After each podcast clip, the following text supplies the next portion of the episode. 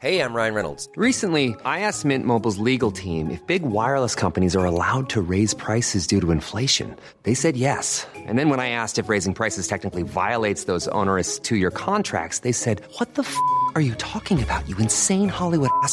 So to recap, we're cutting the price of Mint Unlimited from $30 a month to just $15 a month. Give it a try at mintmobile.com slash switch. $45 upfront for three months plus taxes and fees. Promo rate for new customers for limited time. Unlimited more than 40 gigabytes per month. Slows. Full terms at mintmobile.com. So, so, so. So,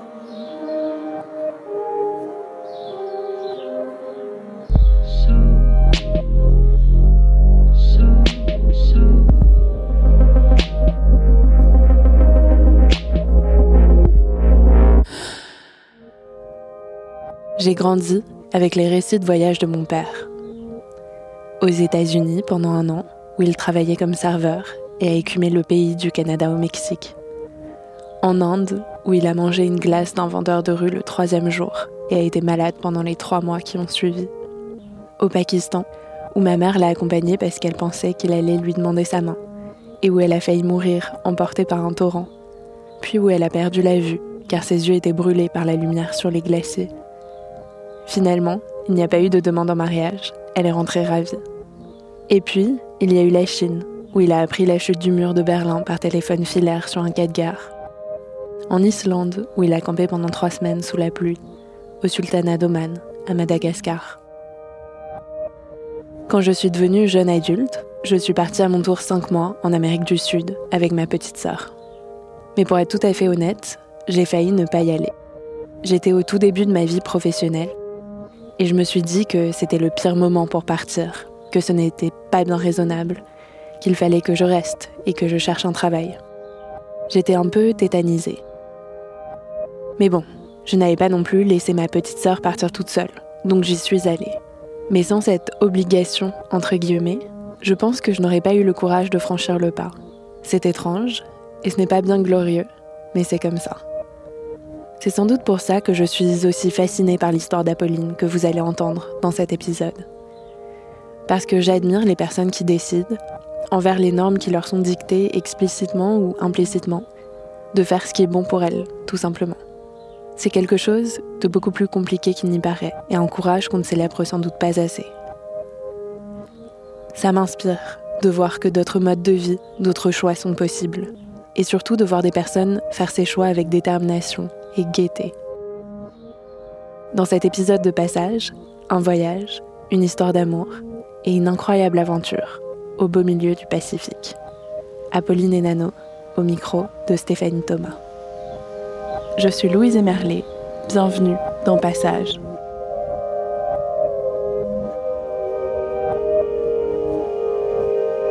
Je suis marin quelque part.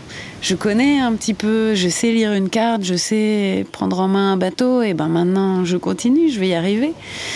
Et puis les choses se font comme ça, et on arrive, on se réveille, on est dans son cockpit, tout seul, on entend les bruits du bateau, il y a les dauphins qui sont là aussi. Il y a un arc-en-ciel magnifique, je passe en dessous, j'ai l'impression de passer une étape. C'est comme une porte qui s'ouvre à moi et, là je vois Tahiti, je vois Moréa, les dauphins qui m'accompagnent. Et là je vis vraiment ce que c'est que la navigation en solitaire, même si c'est que euh, une journée et une nuit de navigation au total. C'est génial, voilà. Et ça, ça devient ma vie. Je me rends compte que maintenant, ben, ma vie, c'est ça.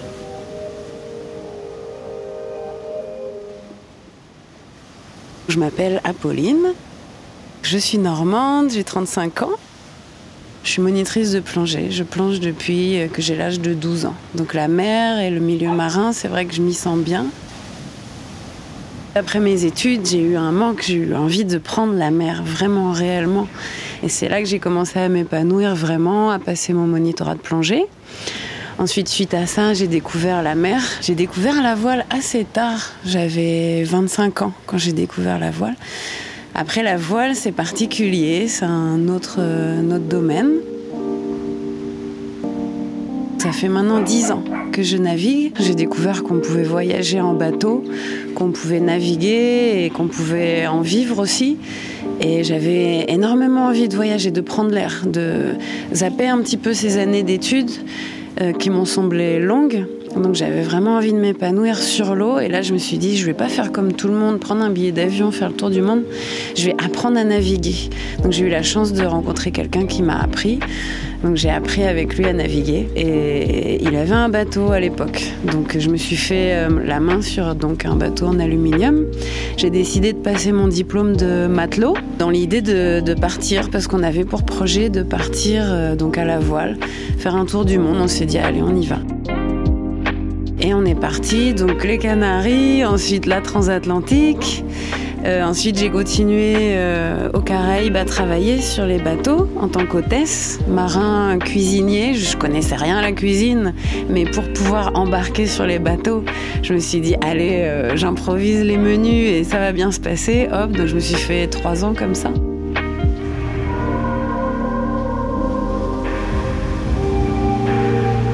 Ensuite de mon travail de marin sur les catamarans, j'ai décidé de m'accorder une année de répit et euh, là je me suis lancée à faire du bateau stop, donc de, de la Martinique jusqu'à Tahiti, en passant par Panama, Galapagos, Marquise, toutes ces îles qui font un peu rêver.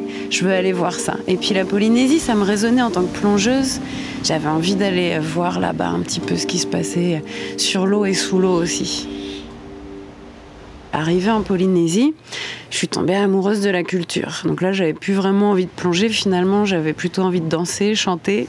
Euh, les gens, les gens m'ont vraiment touchée au cœur. C'est une culture particulière. Les gens m'ont apporté une certaine euh, paix. Voilà, je me suis sentie tout de suite bien là-bas, une certaine paix intérieure. Et j'ai continué mon périple. J'ai continué jusqu'à Tahiti en bateau stop. J'ai découvert les deux packs. Bon, là, j'y suis en avion. Aller en avion, à l'époque, il y avait une connexion Tahiti, deux packs en avion. Lors de ce premier voyage, euh, j'ai euh, rencontré Nano. Euh, Il y avait aussi sa famille. Et en fait, j'étais logée dans son quartier. Donc, je l'avais aperçu, on, avait discuté, on avait parlé. Il aime beaucoup parler. Mais il est déjà avec une autre femme. Donc, moi, j'ose pas tellement l'approcher. C'est amical et sans ambiguïté. Donc j'ai eu le temps de bien découvrir l'île, euh, bien faire euh, la touriste comme on dit, mais euh, j'ai essayé quand même d'aller au contact des gens. Moi ce qui m'intéresse c'est pas arriver avec mon appareil photo, prendre en photo les statues caractéristiques de l'île de Pâques, qu'on appelle les Moai. Je termine mon périple, je retourne euh, aux Caraïbes, je refais une saison comme hôtesse, donc sur les catamarans, encore une fois, de charter, pour mettre des sous de côté. Et là, je décide de retourner en Polynésie parce que vraiment, c'est là où je me sens le mieux. Et euh, j'investis dans un bateau. Le bateau s'appelle Tétis, un bateau de 11 mètres 50, donc ça commence à être confortable, on va dire. Donc sur ce bateau, c'est une fresque. Les anciens propriétaires avaient peint plein d'animaux. Une baleine, une tortue, une raimentin, un requin. Et euh, j'avais du mal à me décider quand même, parce que c'est quand même un tremplin hein, d'investir dans un bateau et sans avoir jamais été capitaine d'un navire. Là, c'était ce qui allait se produire. Et ce qui m'a décidé, c'est que dans cette même journée, j'ai vu tous ces animaux. Il y avait les baleines, je les ai entendues dans la baie de Moréa. Je vais plonger le matin en snorkeling, je vois la raie, le requin, la tortue. Et euh, il y avait trois petites euh, à l'avant. Et la nuit, euh, je vois les trois étoiles filantes. Et là, je me dis, ok, c'est bon, j'achète. Puis c'est vrai que l'île de Pâques, c'était la destination finalement la moins chère en partant de Tahiti. Et euh, ça m'avait vraiment tellement plu, je me suis dit, allez, je me fais une excursion là-bas. Donc me voilà retournée à l'île de Pâques. Je loue un Airbnb au dernier moment, comme ça. J'ai tout, tout réservé au dernier moment, une semaine avant de partir.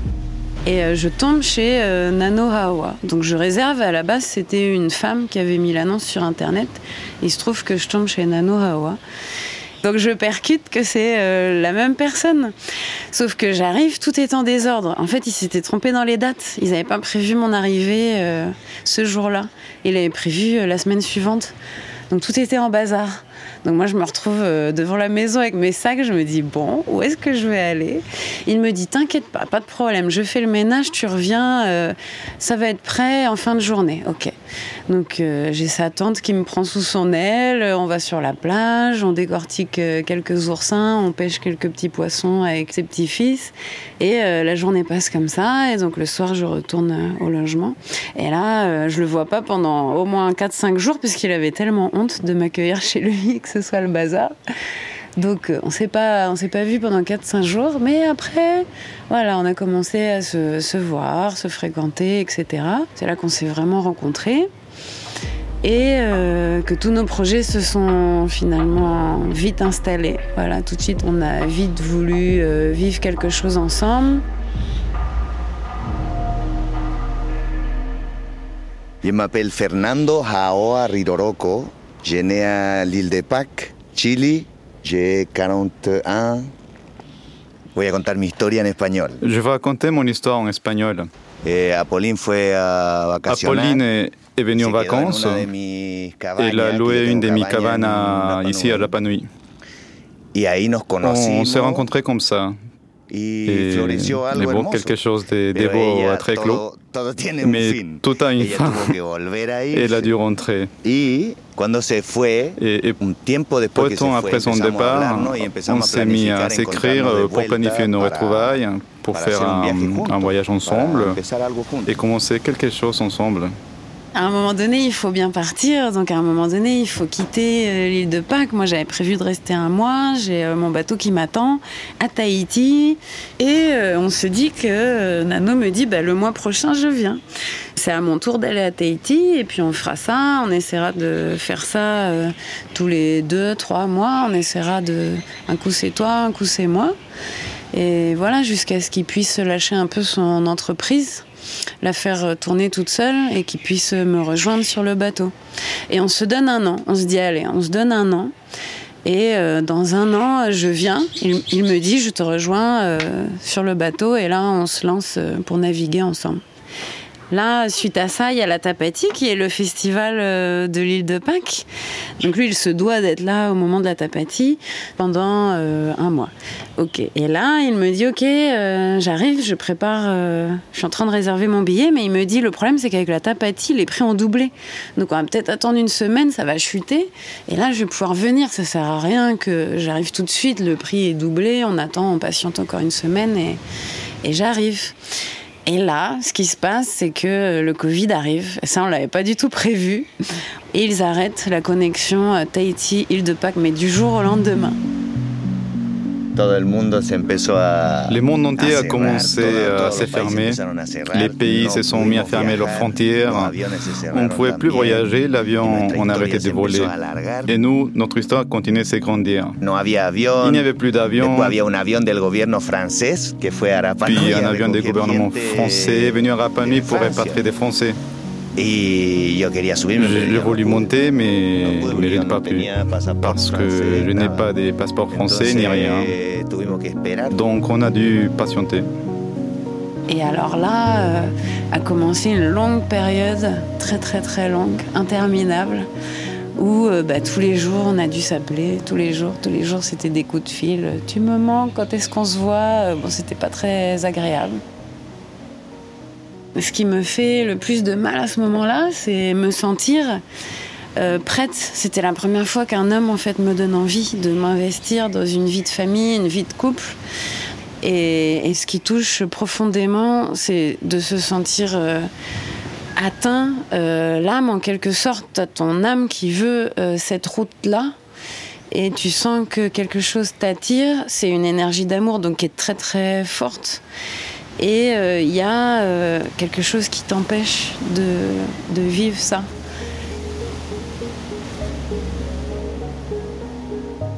Bah d'ailleurs, euh, les mois passent. Donc un mois, deux mois, trois mois. À Tahiti, ils réouvrent l'aéroport, mais l'île de Pâques, jamais ça réouvre, jamais, ça reste tout le temps fermé. Ça reste fermé entre Tahiti et l'île de Pâques, ça reste fermé, mais aussi entre l'île de Pâques et le Chili, parce qu'il faut savoir que l'île de Pâques, ça appartient au Chili. Donc euh, ça reste fermé au Chili aussi. Donc ça veut dire que les habitants, les pascoins, ils ont, ils peuvent pas sortir de l'île, ils peuvent pas s'échapper, ou alors pour raison maladie grave, très très grave, et là ils sont et va s'aner à l'hôpital au Chili, mais c'est la seule raison finalement. Donc il y a des avions qui viennent pour eux toutes les semaines les ravitailler, mais euh, pas du tout de transport de passagers, ni pour rentrer ni pour sortir. Et ça, ça dure, ça dure, ça dure, ça dure, et on n'a pas de date. La isla se cerró por dos años. L'île est restée fermée años por 12 el ans. tema del 12 COVID. ans à cause du Covid. Et mon peuple le a eu peur. Il y a eu tellement peur qu'ils ont confiné l'île. Personne ne pouvait approcher de l'île en bateau, personne ne pouvait partir d'île en- par avion, personne. Et euh, moi, j'ai à un moment donné, ben, je décide de me lancer à naviguer. Je me dis bon, ben, je suis toute seule, euh, j'ai mon bateau là. euh. En fait, j'ai jamais navigué toute seule. Donc euh, voilà, c'est mon premier bateau. Et euh, le but, c'est de le prendre en main déjà dans un premier temps. Euh, je décide d'aller avec donc un ami, Sylvain, qui, était mon instructeur de plongée au Glénan. Il m'accompagne jusqu'à Wahine. Donc Wahine, c'est une journée et demie de nav de Tahiti. Et là, on se fait une journée de navigation de nuit ensemble. Donc bah, là, c'est pareil. euh, je prends confiance de plus en plus, mais je suis pas encore seule sur mon bateau. Et, euh, et là, bon, bah, pendant ce temps-là, les semaines passent, euh, les mois passent, toujours avec Nano, on s'appelle, etc. On se manque. Donc, moi, je continue dans ma foulée. Je rencontre un petit papy qui navigue, il s'appelle Norberto, et il me dit Demain, je vais à Bora Bora, tu me suis. Hop, on se suit, on navigue. Et euh, on va à Bora Bora. Là, j'avais euh, quelqu'un encore avec moi à bord. Et euh, on revient de Bora Bora, on retourne à Rayatea. Et là, Nano, ça va plus du tout. Il supporte plus du tout que j'ai quelqu'un à bord. Là, je me dis, non, mais il faut vraiment que j'arrive à passer le cap et à naviguer toute seule, quoi. Il est jaloux complètement, complètement. Donc, euh, jaloux au point qu'il il veut même plus le parler. C'est mon anniversaire, il m'appelle même pas. Donc, je suis triste encore plus. Donc, euh, ok, donc c'est dur, ça devient dur, très dur pour tous les deux. Donc là, j'ai dit, ok, là, il faut, changer, il faut euh, passer une étape. Donc là, je décide de partir seule et je suis Norberto. C'est-à-dire qu'on part à deux bateaux. Lui, il est sur son bateau et on se suit. Donc là, on se dit, on est à Rayatea, on se dit, on va à Wahine. Wahine, c'est à côté. Normalement, c'est 4 heures de navigation. Sauf que ce jour-là, le vent, il est de face. Donc euh, c'est double, double temps. Normalement, on met deux fois plus de temps. Et là, on se dit, bon, bah, on va pas arriver avant la tombée de la nuit à Wahine. Et euh, là, je dis à Norberto, à la radio, je lui dis, bah écoute, qu'est-ce qu'on fait? On, on continue, quitte à passer la nuit en mer, on continue, puis on arrivera demain matin euh, sur Tahiti. Donc, euh, nous voilà partis, on enchaîne la nuit. Et là, je passe du coup ma première nuit en mer. Quelque chose d'exceptionnel, d'extraordinaire, être seule sous les étoiles comme ça, seule sur son bateau, et je vois que ça se passe bien. Le bateau, ben, je me rends compte que je commence à le prendre en main. Il y a tout qui fonctionne. Euh, à un moment donné, ben, Norberto, je le, je l'ai plus à la radio. Je le vois plus sur l'AIS, c'est-à-dire euh, le petit curseur qui me permet de voir sur l'ordinateur où il est. Je le vois plus, il est plus présent. Bon, bah c'est pas grave, je continue et je me dis, ben, de toute façon, euh, je suis marin quelque part.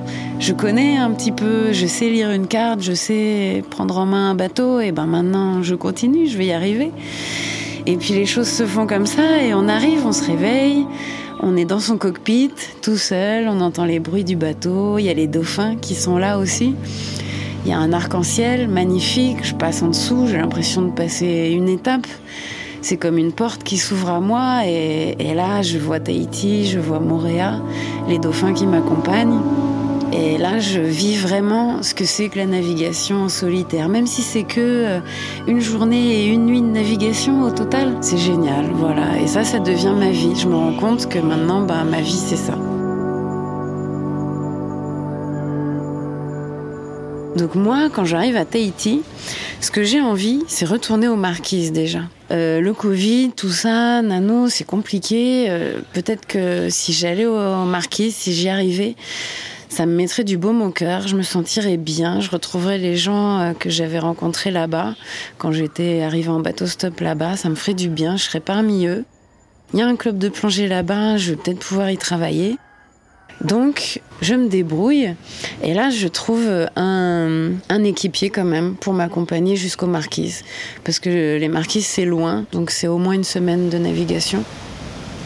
Et nous voilà partis euh, tous les deux là-bas. Alors euh, avec Nano c'est compliqué, on se parle quasiment plus là, on a quasiment plus de coups de fil.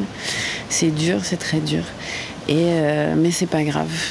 Moi, mon, ma seule façon de continuer à, à encaisser tout ça et à me sentir bien, c'est de rejoindre ces îles-là, les îles Marquises. Donc on y va.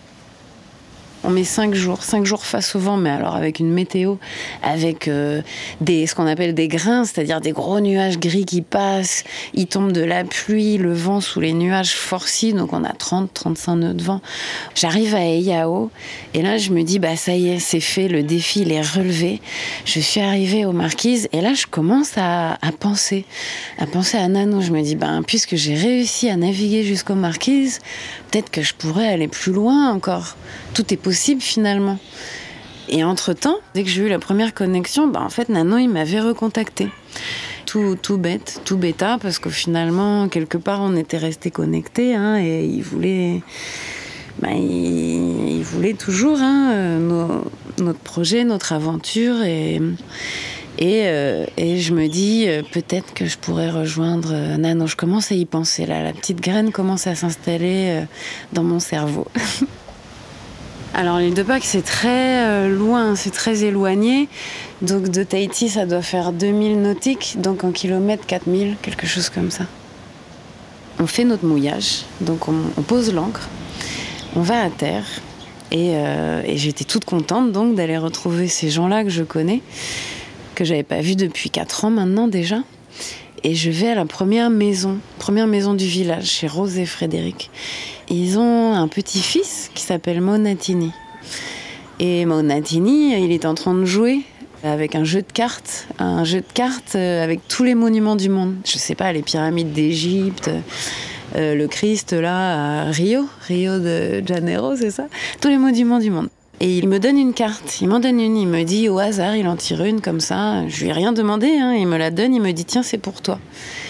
Et euh, j'avais mon équipier là à côté de moi, il regarde la scène et je, regarde la carte et c'était les Moai de l'île de Pâques. Et alors là, je me dis ah ok, donc c'est ça, c'est ça le signe, c'est ça la prochaine étape. Tout de suite, je comprends, je comprends que c'est ma prochaine étape. Je me dis les marquises, c'est check, c'est fait, maintenant on est là. Prochaine étape, et ben je me dis j'ai trois mois pour préparer mon bateau. Trois mois, c'est pas beaucoup pour préparer un bateau et pour aller dans dans ce genre de navigation là. Et je me mets en tête de préparer mon bateau.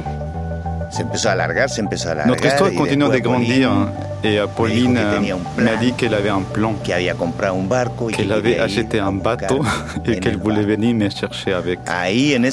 Alors à ce moment, euh, tuve j'ai eu miedo. peur. Tuve miedo de, de, Elle m'a fait peur. J'ai hyper peur parce que même si on ne sait pas naviguer, on vit sur une île. Et juste en habitant cette- sur cette île, on sait comment est la mer. Eh, Tout le monde au Rapanui difícil, sait que cette mer es est difficile, qu'elle est dangereuse. Et elle, elle voulait faire ça seule. Moi, au début, je lui ai dit que non. Je lui dis euh, peut-être que je pourrais tenter, tenter d'aller te chercher. Et lui, et lui, ben commence à se mettre ça en tête aussi, alors que quand j'étais encore à Tahiti, il me disait non, fais pas ça, c'est trop dangereux. Ben là, on se rend compte que c'est notre dernière chance. Les avions n'ouvrent toujours pas. Ça fait six mois que l'île est toujours fermée, six mois, donc six mois qu'on s'attend. Et c'est soit, soit par la mer, on y arrive, ou soit ben, on se dit que c'est fini, ou qu'on se retrouve à un autre moment, mais on peut pas, on peut pas continuer comme ça, c'est pas possible. Et j'essaye de comprendre à travers les, légendes qui disent aussi, les Marquisiens disent aussi que ils ont été eux peupler euh, l'île de Pâques. Les Marquisiens se disent euh, ancêtres des Rapanouis en fait dans leurs légendes. Alors j'essaye d'avoir des, infos, je leur dis mais est-ce que vous avez des chansons, des je sais pas, des histoires? Essayez de me dire un peu euh, par quelle île euh, vos ancêtres auraient pu passer, quelle direction ils auraient pu prendre, quel vent ils auraient pu euh, ils auraient pu euh, prendre, à quelle saison ils auraient pu euh, quitter l'île. En fait, il y a aucune info. Personne n'a jamais fait ce, voyage-là. Donc je, me lance dans un défi un petit peu fou. Euh, je m'en rends bien compte, hein.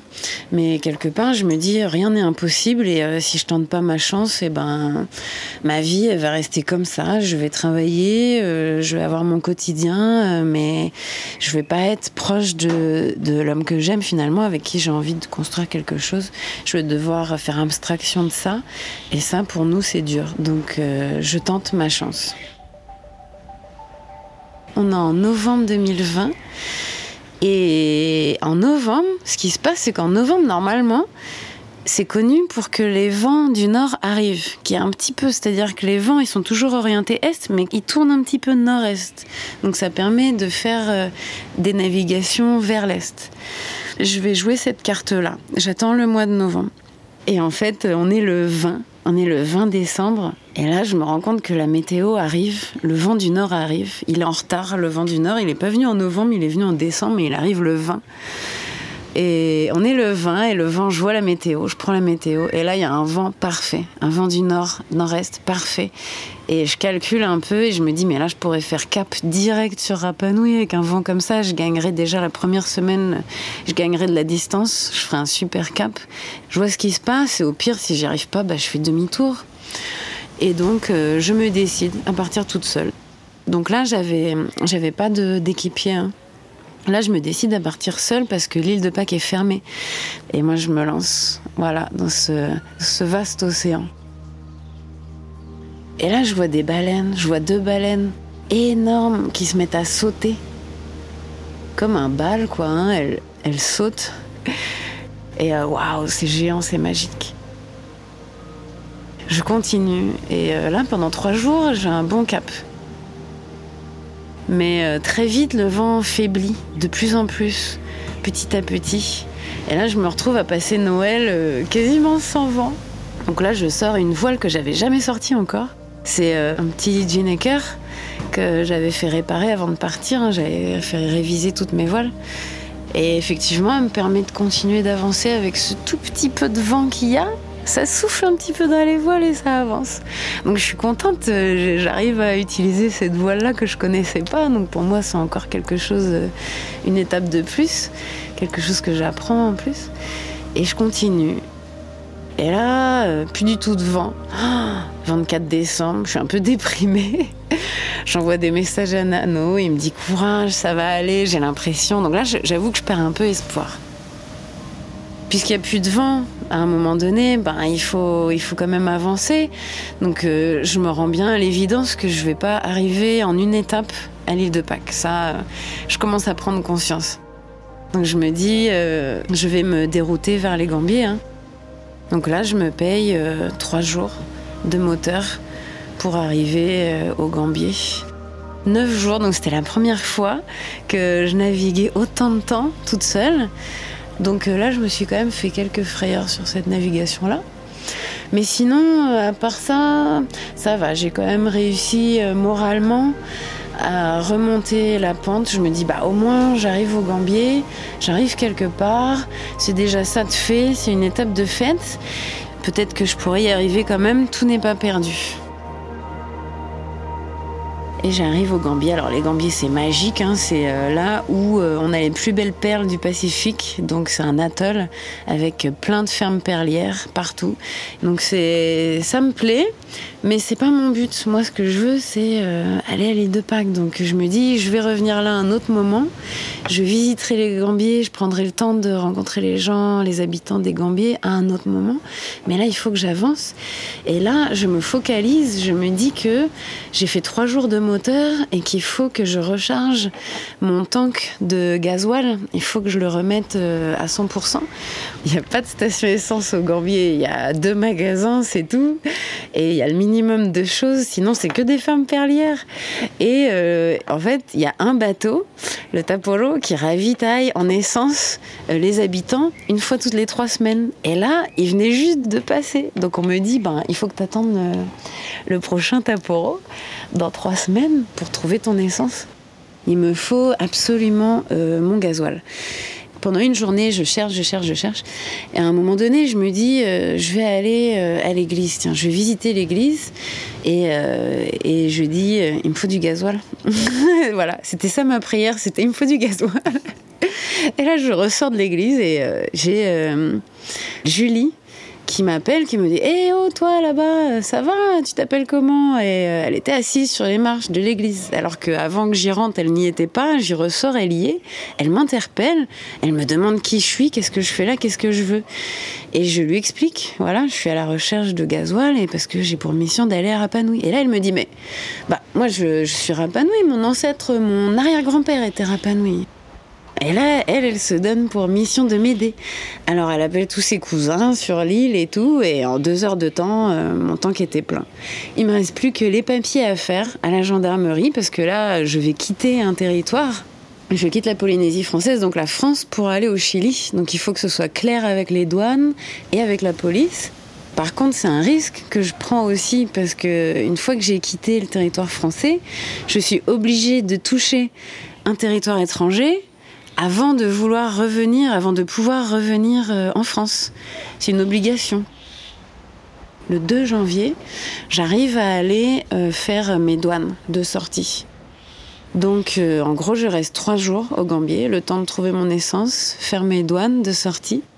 Et là, ben, je prends la météo et elle est bonne. Et donc, je m'en vais. Je décide de m'en aller. Donc, j'ai 2800 km à parcourir. Donc, ça équivaut à euh, trois fois Paris-Nice. Il pleut, il se met à pleuvoir en plein dans le chenal des, Gambiers. C'est pas grave.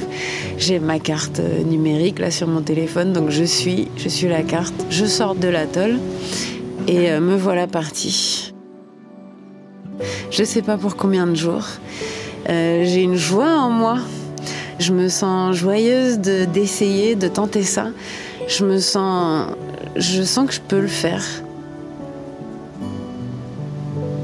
Alors euh, la première nuit, ce qui m'arrive, c'est que j'avais euh, amarré le Ginecker sur le pont et j'avais mal calculé euh, un peu les vagues et tout et une petite bourrasque de vent etc.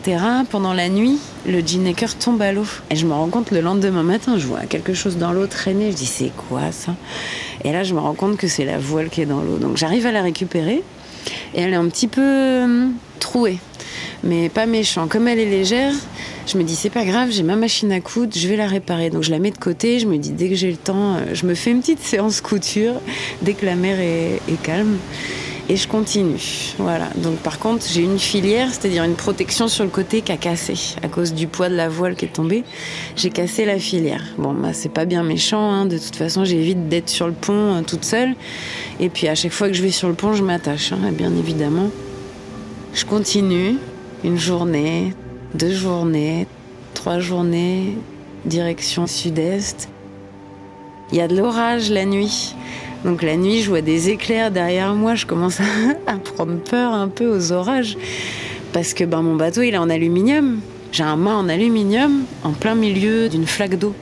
Donc je vous laisse imaginer si l'orage s'approche de moi.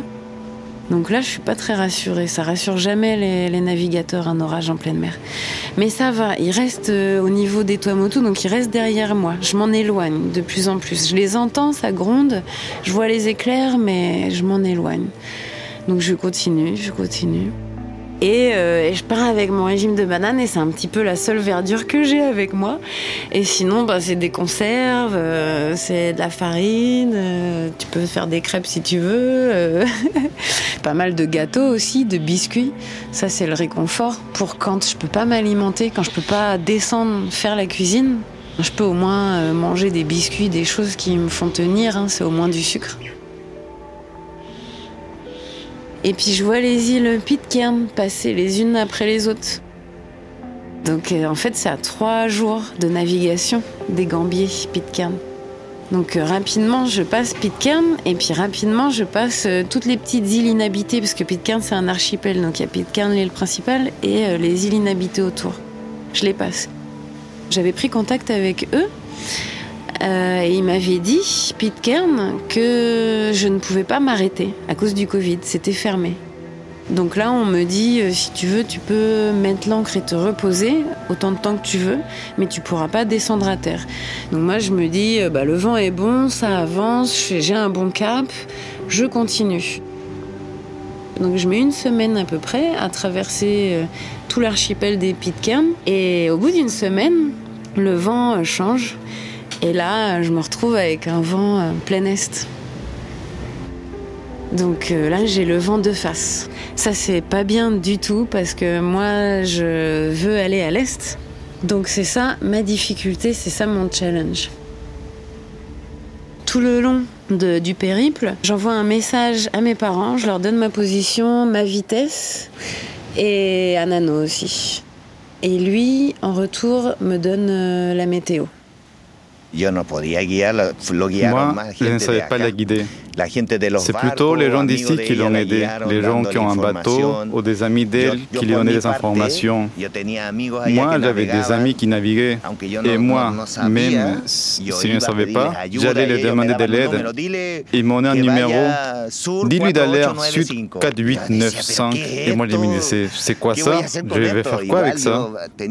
Et pareil, j'avais un code pour lui envoyer des messages avec un téléphone satellite. Et je lui transmettais me ce que mes amis me disaient. Et Apolline n'arrêtait pas de me remercier. Moi, je ne comprenais rien. C'était des coordonnées qui ont sauvé cette porque traversée. ella no tenía nada como ver. Parce qu'elle n'avait aucun moyen de se diriger précisément. Donc, moi, je lui envoyais des infos, les gens d'ici les envoyaient des infos, et elle a réussi à venir ici comme ça. Donc je ne sais pas quelle stratégie je veux adopter. Je sais que je vais essayer, je ne sais pas par euh, quelle technique je vais y arriver. Et d'ailleurs, euh, j'ose pas en parler parce que tous les gens me disent, euh, les marins là qui sont autour de moi me disent, mais comment tu vas faire? C'est pas possible, il faut que tu ailles au sud, tu es toute seule, c'est pas des navigations qui se font seules, faut que tu partes au moins à trois, faut au moins que tu trouves deux équipiers. Et moi, je dis, mais non, mais moi, j'y vais seule. Donc, euh, à ce moment-là, quand le vent passe est, j'ai pas vraiment de véritable option. La seule option que j'ai, c'est d'aller au nord. Parce que euh, au sud, il n'y a pas de vent. À ce moment-là, il y a une espèce de ceinture euh, où il n'y a pas de vent. Et au nord, plus je vais au nord, et plus ils annoncent du vent. Donc mon contact que j'ai, mon contact météo qui est à Tahiti, donc là il me dit va au nord. Et il me donne pas plus de détails. Il me dit au sud il y a rien, il y a pas de vent, va au nord. Alors moi je vais au nord, je vais au nord, je vais au nord, je vais au nord. Et là le vent est de plus en plus fort au nord. Je suis toute seule là-dedans, euh, je prie, hein, euh, je vous le cache pas, hein, quand on est. Je pense qu'il y a très peu de marins dans ces cas-là qui, qui, ben, qui font pas le signe de croix. hein. quand on est tout seul au milieu de nulle part et que finalement notre destin il est remis euh, ben, à l'océan et au ciel, euh, à la météo.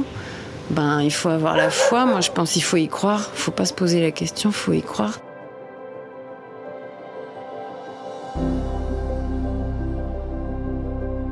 Quand je suis en mer comme ça, toute seule, ben je peux que croire, hein, ou au moins je peux que demander une protection, voilà. Et de toute façon, quand on est seul, au bout de quelques jours, qu'est-ce qui se passe? Ben on parle. En fait, on parle, on parle à notre bateau. S'il y a des animaux qui passent, des dauphins, je ne sais quoi, on leur parle. On est content, on parle à la nature, quelque sorte. On devient pas fou, hein. Et au final, on se sent pas seul. Les jours passent, la routine s'installe et j'ai mon quotidien qui s'installe avec cette météo qui devient de plus en plus dure, c'est-à-dire que j'essaye de gérer mon sommeil, mes repas, il faut que j'arrive à m'alimenter, il faut que j'arrive à dormir. Quand je vois qu'il y a un gros nuage, ok, je suis là, je suis présente, je suis dans mon cockpit, euh, j'ai ma veste de car, je m'habille, je suis au milieu du Pacifique, mais en fait il fait froid, enfin faut que se couvrir quand même hein, de ce vent et de cette pluie, de cette humidité. Et, à un moment donné, quand je sens que que c'est clair, c'est-à-dire qu'il n'y a pas de gros nuages noirs à l'horizon, je peux m'autoriser de dormir et de manger. Donc bah d'abord je mange et le plus vite possible, c'est-à-dire que je me prépare un petit truc vite fait, mais quand même je mange bien, j'ai faim, donc euh, je mange bien, il faut que j'ai de l'énergie, et après bah, je me repose le plus que je peux. Des fois, je me- je m'autorise une heure, deux heures de sommeil. J'avoue, hein, c'est pas bien. Normalement, quand on est seul, on doit au moins euh, faire une vigie tous les quarts d'heure pour voir aux alentours s'il y a des bateaux. Mais là, là, il y a personne autour de moi. Donc je me dis, bon, ben moi je dors, hein, j'ai besoin de dormir.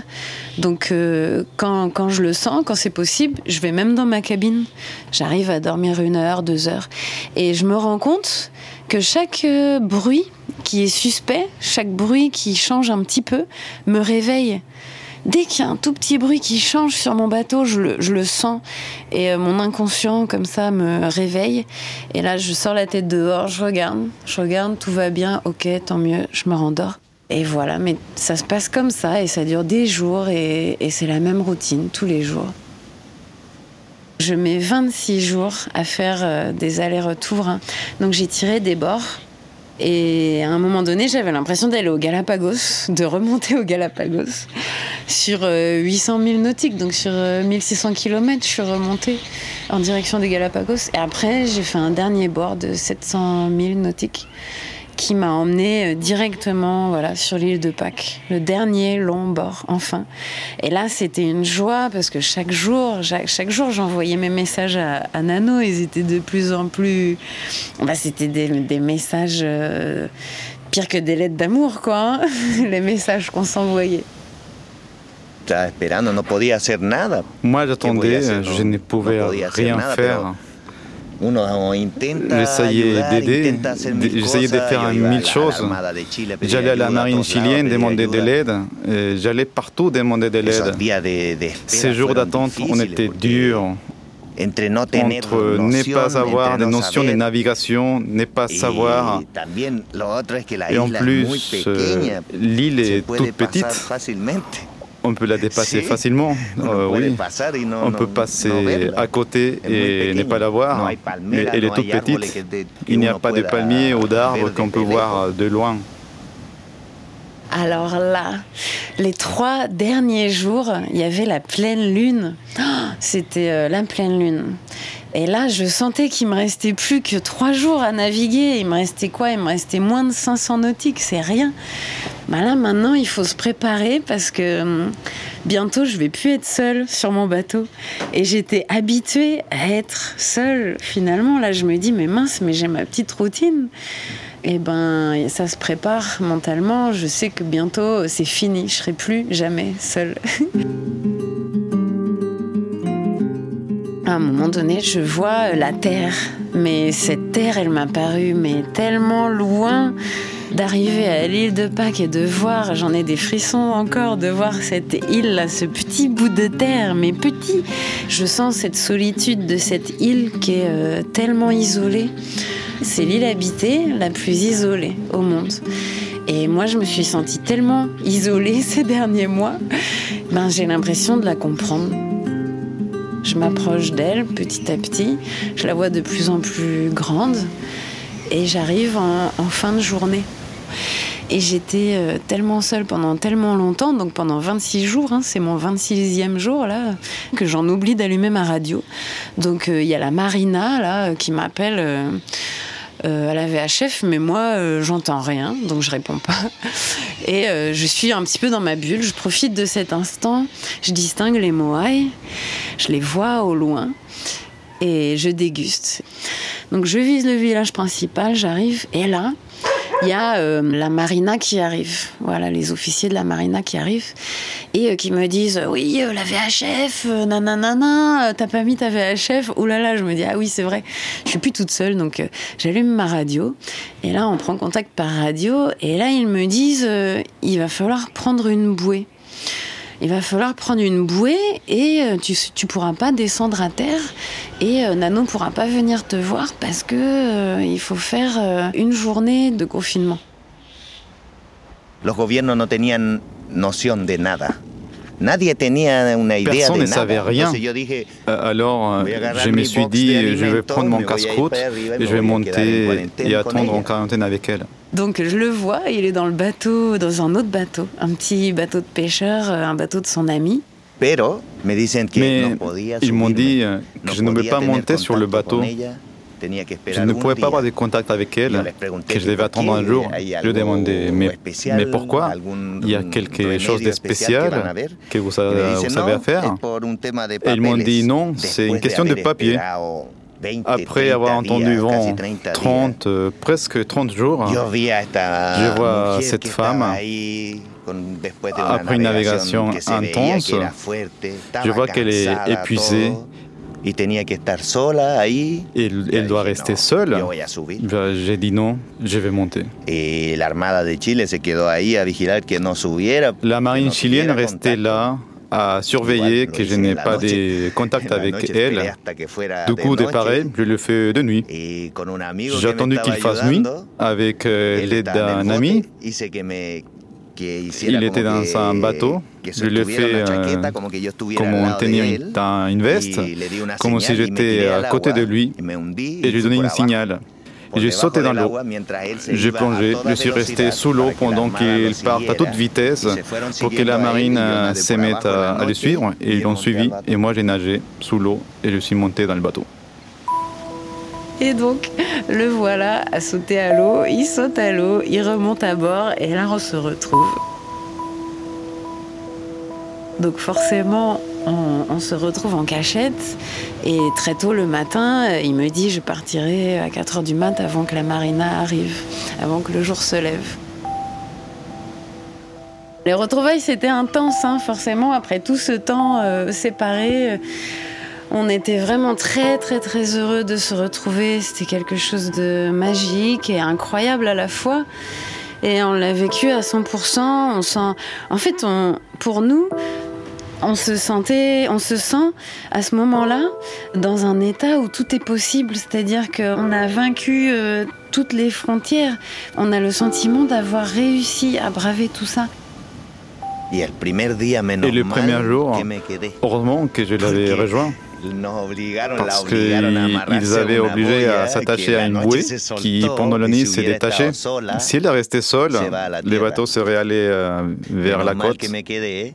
Heureusement, j'étais là. On a pu faire une manœuvre pour la marée à nouveau.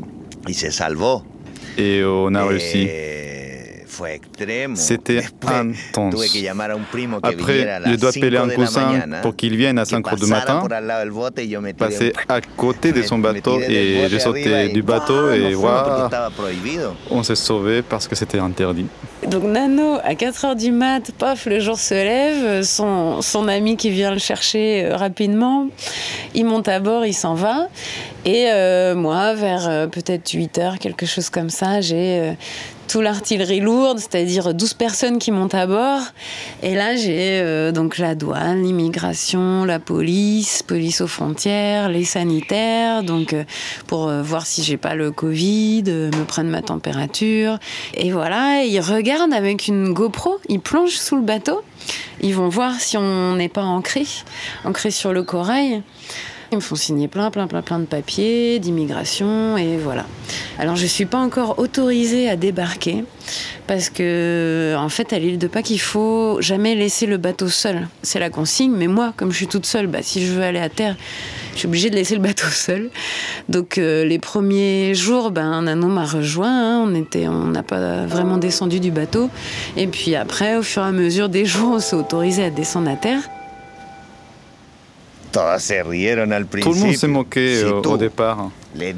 Parce que si tu dis à ton frère ou, ou à n'importe quel membre de ta famille euh, que tu es au milieu de l'océan et qu'une femme va venir te chercher, l'image qui s'est créée dans la, dans la tête de cette personne, c'est un, ça doit être une femme forte. Deux, elle doit être grande. Parce que comment une femme normale pourra faire cette traversée bah non. Donc tout le monde riait en se disant Ah bah, c'est une gaillarde, grande et forte, qui vient te chercher. hein. Énorme. Et il s'est marré. Mais quand elle est arrivée et qu'on vit Apolline, Apolline pèse 56 kilos, hein. elle est toute fine. Je leur ai dit, là voilà, la femme forte qui est venue me chercher. C'était une leçon pour tout le monde. La force vient de l'intérieur, hein. pas besoin d'être une géante pour être forte. Alors on est resté euh, trois mois à l'île de Pâques. Parce que je suis arrivée fin janvier donc et ça nous a permis de profiter donc février, mars, avril, c'est l'été là-bas donc on, a bien profité. Même si c'est l'été, quand même des petits épisodes de tempête qui peuvent arriver.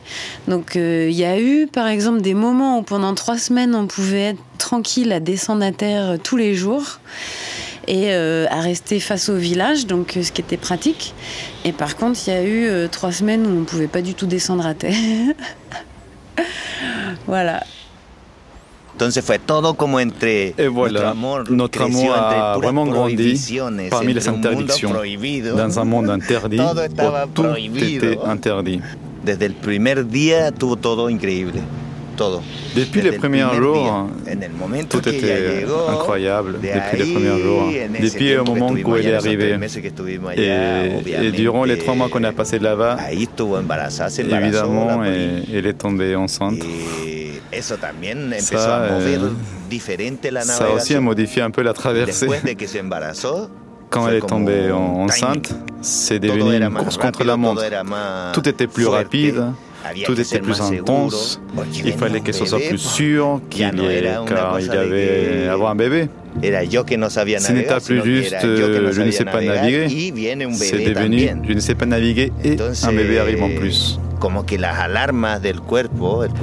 Et du coup, l'alarme du corps, car les corps a des alarmes, se sont toutes activées.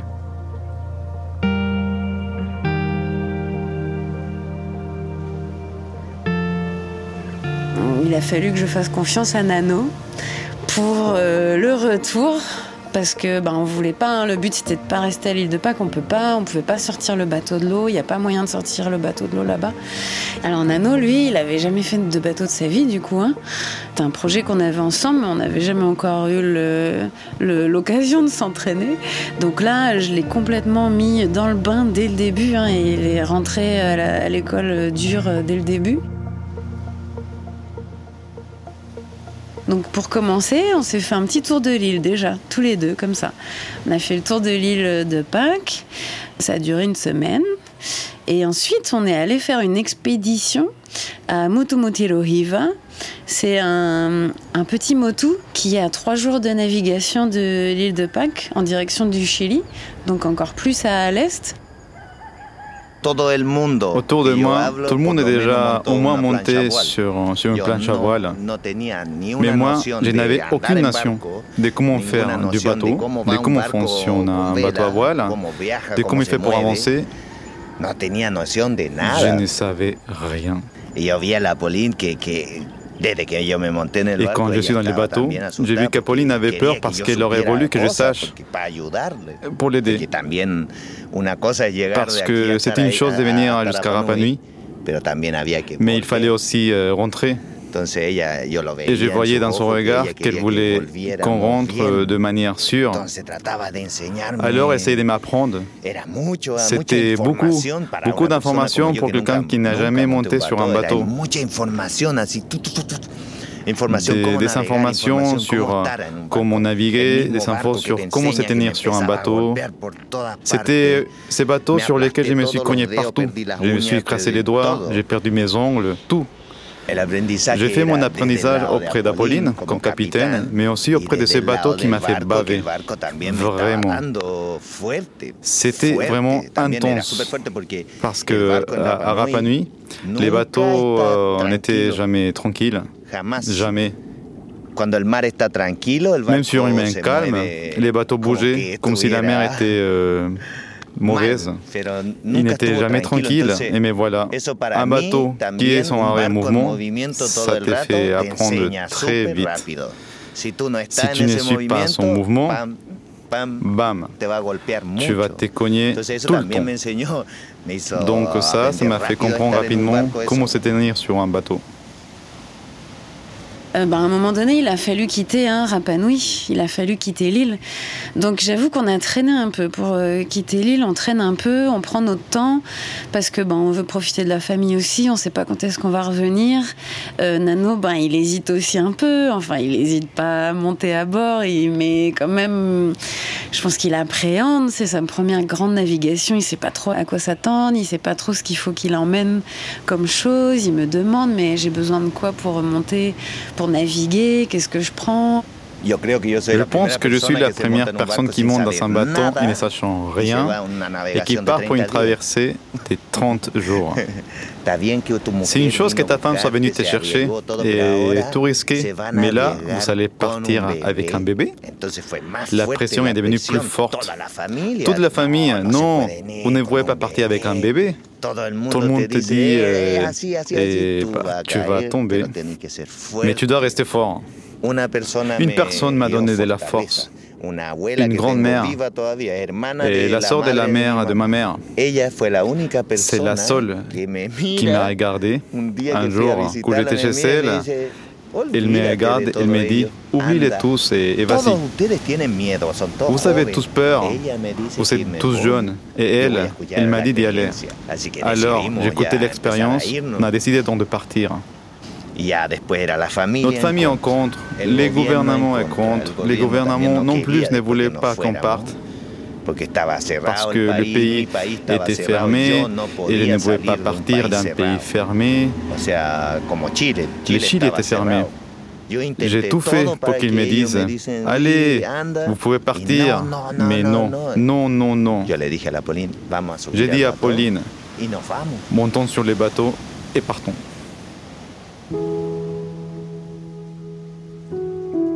Donc là, toute la famille euh, ben, participe. Hein. Ils nous donnent euh, énormément de fruits. On part, je sais pas, avec peut-être 80, 100 avocats. On a tellement, c'est la saison des avocats là-bas. Et on a euh, aussi des tomates, des concombres. on va chercher des patates douces énormément de bananes. On a, je crois, sept régimes de bananes. Donc on est fin avril 2021. Donc là, il y a euh, une tempête qui arrive. Et on aurait déjà dû partir depuis le début du mois, début avril, pour euh, si on veut avoir une bonne météo. Donc là, on a quelque chose qui nous, qui nous arrive dessus, une tempête, et il faut qu'on parte, on n'a pas le choix. On peut pas sortir le bateau de l'eau, on peut plus rester euh, proche des côtes, ça devient dangereux en fait avec un bateau d'être si proche des côtes. Le mauvais temps arrivait, une tempête énorme arrivait. Ça nous mettait une pression en plus pour partir. Mais pareil, je savais que c'était important. Quand tu sais que tu peux faire quelque chose, il faut le faire. Et c'est comme ça qu'on a quitté l'île de Pâques, un peu en urgence, une petite signature, un petit tampon et c'est parti. Et quand on est parti, c'était un jour avant la tempête, un jour tranquille, doux. On est parti ce jour-là. C'était mon premier jour de navigation. Et, et Apolline m'a dit, va te reposer parce que ça sera à ton tour de surveiller après. Et quand Apolline a toqué et m'a réveillé, j'ai ouvert les yeux, je suis sorti. Et dehors, c'était l'enfer, un autre lieu. Il me dit tranquille, viens, sors, c'est à toi. Il faut que tu restes ici et que tu regardes juste qu'on ne rentre pas dans un bateau. Donc euh, c'est un jour vraiment choquant, intense. Je n'aurais pas réalisé. Quand je suis sorti, Apolline avait l'air euh, toute fine, toute petite. Et l'orage, euh, la tempête avait l'air énorme. C'était comme un signal. Et si tu arrives maintenant, tout ira bien. Là, à ce moment-là, on pense partir pour deux semaines. Et en réalité, on met 30 euh, jours. 30 jours bah, pour aller euh, retrouver les Gambiers, hein, l'île, la dernière île que j'avais quittée, les Gambiers. Et on arrive aux Gambiers, bah, tout le monde nous attendait, hein. tout le monde était au courant de notre histoire, tout le monde était au courant du, du Rapanui qui, qui allait euh, arriver bientôt et tout le monde nous, a, nous attendait en quelque sorte. Après ces jours d'orage, des tempêtes. C'est comme si j'avais ouvert une porte. Cette porte s'est ouverte et j'ai senti tout le temps. Je me suis senti accompagné. Mes ancêtres, un jour, un poisson énorme s'approchait, un, un thon blanc. Mon côté chasseur voulait le chasser, mais mon côté maori, de respecter la nature et de la sentir, était aussi euh, présent. Et c'est ces côtés-là qui étaient les plus forts. Je l'ai vu et j'ai vu comme il me mettait des côtés et me regardait. On dirait un film. Mais c'est mon film que j'ai vécu. Je l'ai vécu comme ça. J'ai senti que mes Maori, mes ancêtres, étaient avec moi tout ce temps-là et m'accompagnaient. Je ne me suis senti jamais seul. C'était vraiment fort parce que, parce que je suis polynésien. Je suis Maori. Nous avons une connexion avec la mer. Et Riva, comme ils disent les Polynésiens, c'est Riva Nui, c'est la mer qui nous a hein, fait euh, nous retrouver. Et ça, je pense que c'est quelque chose qui est fort dans notre histoire. Les Polynésiens, à l'époque, ancestralement, pour eux, la mer, en fait, c'est comme euh, une partie de la terre. Il n'y a pas de vide, c'est la connexion. C'est la mer qui fait la connexion entre la terre et c'est un tout c'est pas un vide la mer, c'est un plein avec euh, tout son écosystème. Donc le fait que moi j'arrive par la mer à Rapa Nui pour retrouver euh, Nano, ça a été vu aussi par les gens de Rapa Nui comme quelque chose de fort, de vraiment très symbolique, vraiment très fort. Nous avons un fils magnifique. Nous représentons notre culture et nous en sommes fiers. Et mon fils va tout changer parce que il va faire revivre la navigation sur mon île. Et puis, et puis voilà, on va, on va en faire un petit euh, navigateur de ce bébé-là. Ce sera un marin. Il s'appelle Hakara Tupuna Otetaimana Maori. Donc, euh, ce qui veut dire le descendant des ancêtres du triangle maori.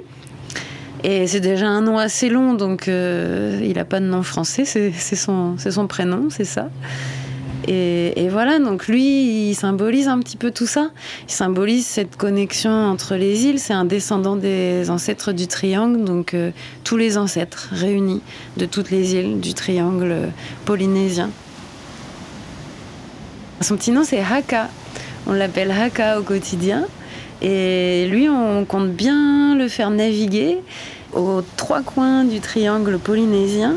Notre but, en fait, ça va être euh, qu'il connecte ces îles par la mer. Ce sont les vents qui nous guideront.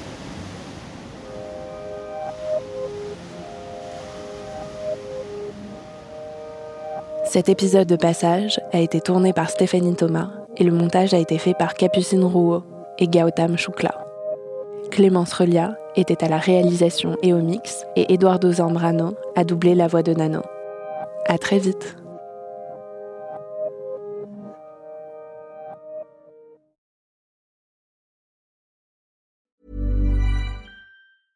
Bonjour, je suis Agathe Le Taillandier et on voulait vous parler de Pépite, le nouveau podcast culturel de Louis Média. Et moi, je suis Sébastien Thème. Et avec Agathe Le Taillandier, chaque lundi, on va chez des artistes qui nous touchent et que l'on a envie de vous faire découvrir. On veut explorer leur univers, leur sensibilité et raconter le temps d'une conversation intime leurs histoires. Pépite, c'est le nouveau rendez-vous culturel de Louis Média où l'on rencontre celles et ceux qui font la culture de demain. Et c'est tous les lundis.